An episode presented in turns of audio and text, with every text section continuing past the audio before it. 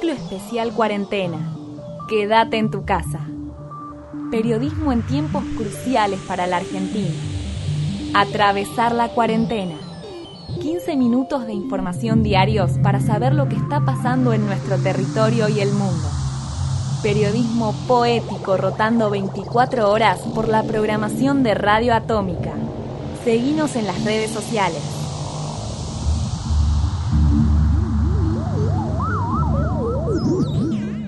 El coronavirus suma 23 muertes en la Argentina y 820 contagios. La Organización Mundial de la Salud aseguró que la vacuna contra el COVID-19 tardará 18 meses como mínimo. Los primeros ensayos oficiales se están testeando con pacientes españoles y noruegos. La directora del Fondo Monetario Internacional, Cristalina Georgieva, aseguró que se está viviendo una recesión igual o peor a la de 2009. En ese sentido, aseguró que las economías emergentes serán las más golpeadas, estimando una necesidad de financiación cercana a los 2 billones y medio de dólares. Atravesar la cuarentena, a través de Argentina y el mundo. Esa es nuestra consigna. Quédate en tu casa escuchando Radio Atómica. Hoy compartimos un informe especial de Nadia Mallorquín sobre la situación de Palestina, uno de los territorios con mayor cantidad de habitantes por metro cuadrado. 30 de marzo, Día de la Tierra Palestina. ¿Por qué serían catastróficas las consecuencias del COVID-19 en la franja de Gaza? Gaza es una pequeña franja de Palestina, ubicada sobre el Mediterráneo. Este territorio se encuentra rodeado por Israel, el Mediterráneo y Egipto. En esta extensión de tierra viven dos millones de palestinos, de los cuales la mitad son niños. La mayoría de sus habitantes son descendientes de los 100.000 que vivían en 1948 y los 200.000 refugiados que fueron desterrados en esa época cuando el sionismo creó el Estado de Israel. En esa época los palestinos creían que se iban a quedar en Gaza por un tiempo y volverían a sus hogares, pero Israel construyó cercas militarizadas para encerrarlos y dictaron leyes para que esto fuese permanente. ¿Cuáles son las condiciones de Palestina hoy? Desde hace 13 años Gaza está bloqueada. El Estado de Israel no les permite construir un aeropuerto y los bloquea por tierra y mar. La franja es lo más parecido a una cárcel a cielo abierto, que encierra de palestinos en 360 kilómetros cuadrados. Las condiciones de vivienda son de hacinamiento alto, 6.000 personas por kilómetro cuadrado. Esto es peor que en los ocho campamentos refugiados. Más de 500.000 personas viven en esos campamentos. En la tierra al otro lado de la cerca, dentro del actual Israel, no hay más de 500 personas por kilómetro cuadrado. La realidad de estos asentamientos es un foco para un desastre sanitario y aumentos de contagios. La situación de emergencia en la franja es tal que se estima que el 95% del agua en Gaza no es apropiada para el consumo humano mientras que un informe publicado por la ONU en el 2017 advirtió que para el 2020 Gaza sería inhabitable. Entender la situación en la franja de Gaza requiere considerar que existe al momento un bloqueo sistemático impuesto sobre toda la población sin excepciones y que incluye la restricción de víveres, medicinas e instrumentos de aseo e higiene personal, y demás insumos que sumados al limitado acceso al agua hacen que la situación sanitaria sea crítica.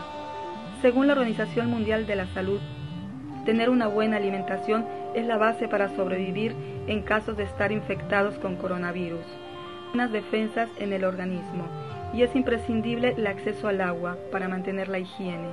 Por otro lado, los apagones eléctricos son monedas corrientes en Gaza, las condiciones mínimas de supervivencia están privadas por el Estado de Israel. El pasado 22 de marzo se informó que había dos casos de COVID-19 en la franja de Gaza. Durante la semana se habían tomado medidas serias para evitar la llegada del virus, pero no se pudo evitar. Irónicamente, los nuevos siete casos detectados el, viernes, el miércoles 24 son todos funcionarios de seguridad que vigilaban una instalación de cuarentena en la ciudad de Rafah, en la frontera con Egipto, informó el ministro de Salud de Palestina. A principios de esta semana, dos hombres que regresaron de Pakistán dieron positivo. Fueron inmediatamente aislados en las mismas instalaciones. La autoridad palestina ha confirmado el sábado 28 de marzo seis nuevos casos de COVID-19 durante las últimas horas en territorio palestino. Son en total 86 casos. No hay cuarentena pacífica para los palestinos. Mientras la hacen y están encerrados, también los colonos ultranacionalistas, junto con soldados, arrasan casas con topadoras en Cisjordania. En Beitá, el ejército asesinó a un joven en las manifestaciones del jueves 12 de marzo, que intentaban impedir que los colonos usurpen nuevas tierras. Si esto parece poco, recordemos que los hospitales están hechos escombros por los bombardeos sistemáticos del ejército israelí. Las cifras del Ministerio de Salud palestino ilustran esta situación mencionando que escasean al menos el 45% de los recursos, o sea, ni siquiera un mínimo acceso a la salud existe en Gaza, ni hablar de la posibilidad de investigar o diagnosticar el virus. El pasado 26 de marzo, funcionarios de la Administración Civil israelí llegaron a la aldea de Krirbet Iditz con una escolta militar, una excavadora y dos camiones equipados con grúas para, demoler la clínica comunitaria y las viviendas de emergencia según el Observatorio Israelí de Derechos Humanos Betzelem.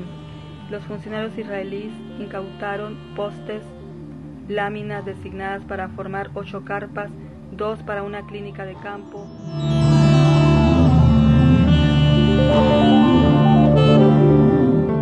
Desde Radio Atómica seguimos atravesando nuestro territorio la situación en la provincia de Buenos Aires, distrito que concentra el 40% de la población argentina, comienza a complicarse. Mi nombre es Diego Martínez, soy profesor de historia, vivo en el barrio de Valentina Alcina, partido de Lanús, provincia de Buenos Aires. Estamos llevando adelante estos días de, cuarentena con, con mi familia, con mi compañera, con mi niña y mi niño. El barrio está triste, el barrio está, está silencioso, son muy poquitos los autos que pasan, eh, vivimos momentos de, angustia, de, tristeza, otros por momentos eh, la pasamos bien y nos divertimos entre nosotros. Eh, es raro porque uno en un día, en largos días, va pasando por distintos estados de ánimo. Ayer salió mi compañera a comprar, eh, vio que se estaban respetando en los negocios las distancias propuestas por el gobierno, según tenemos entendido, por haber leído eh, diarios locales, en Lanús habría tres casos de personas eh, que, dieron positivo de análisis de coronavirus. las tres habían viajado y venían de zonas de, contagio. Eh, esperando que esto pase lo más pronto posible, lo más rápido posible, con, esperanza de que se están tomando las medidas correspondientes y, que están a la altura de lo que la situación extraordinaria y excepcional amerita.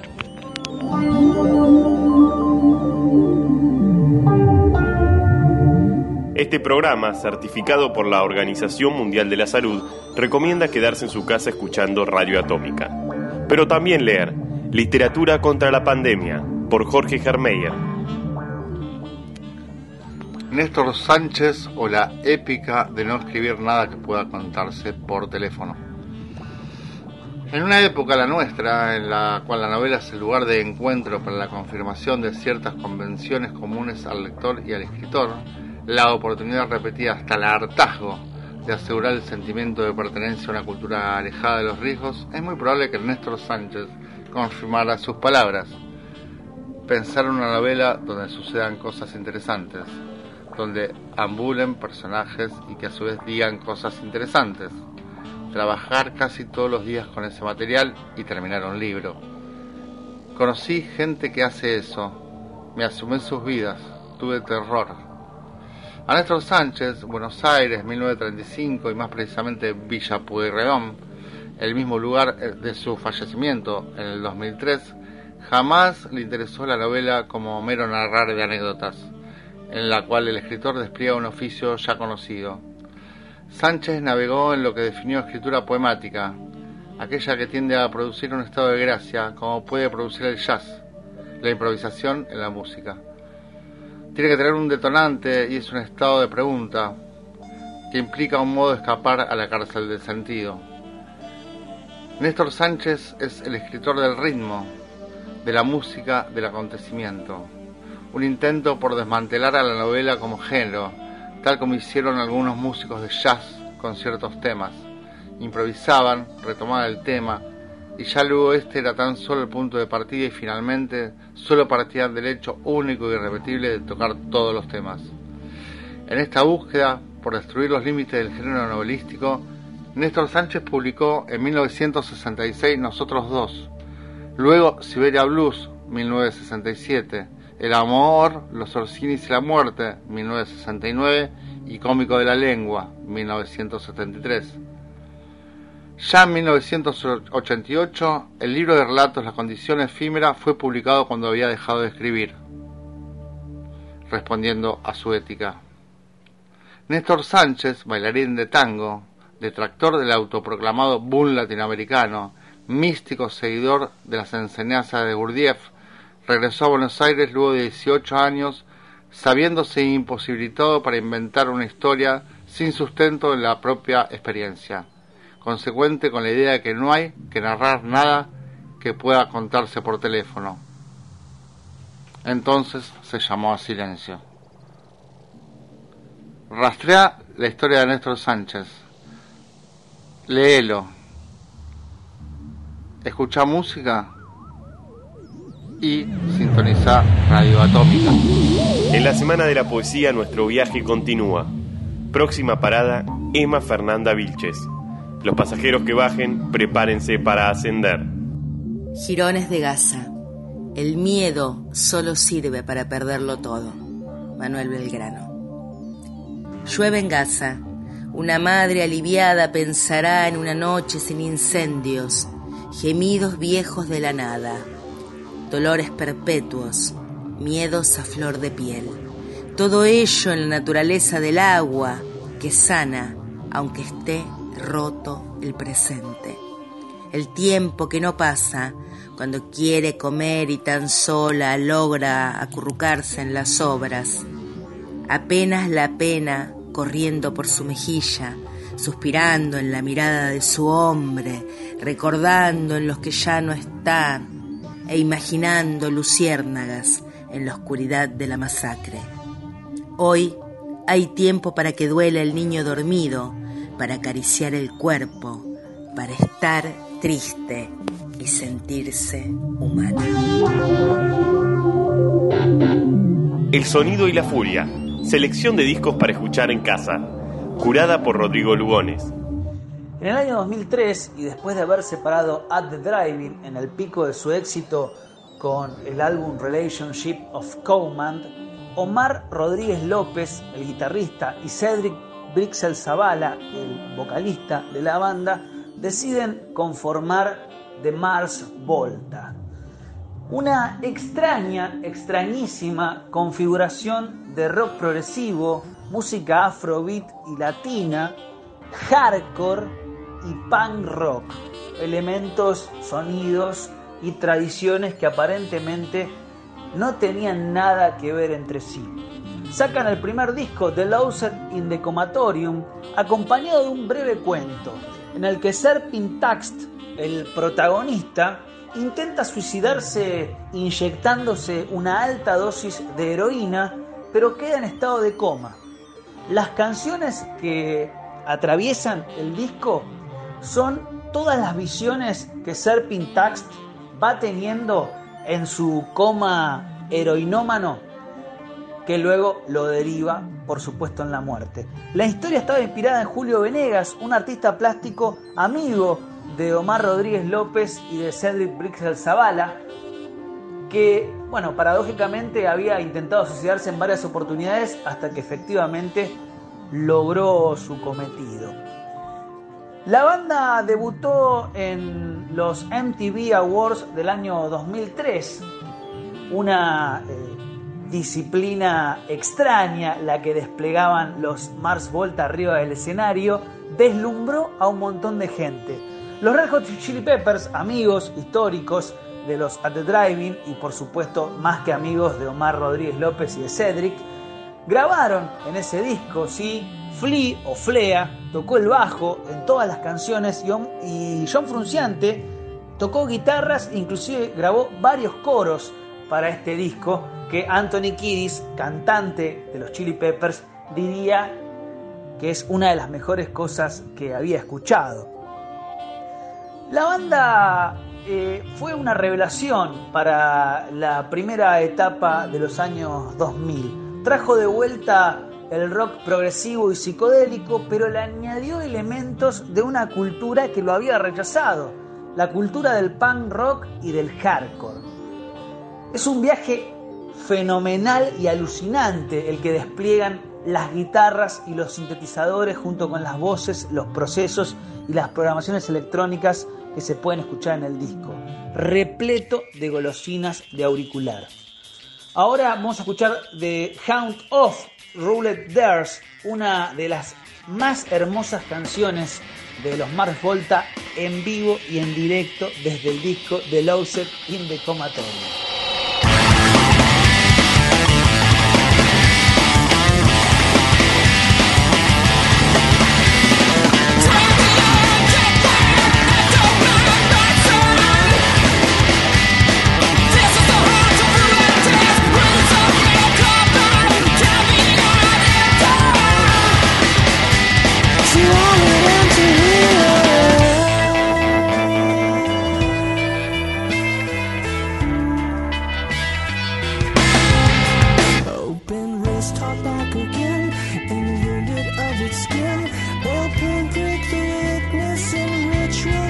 nutrition.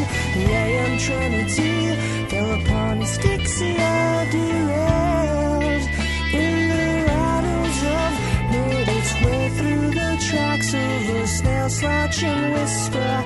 Half-mast commute through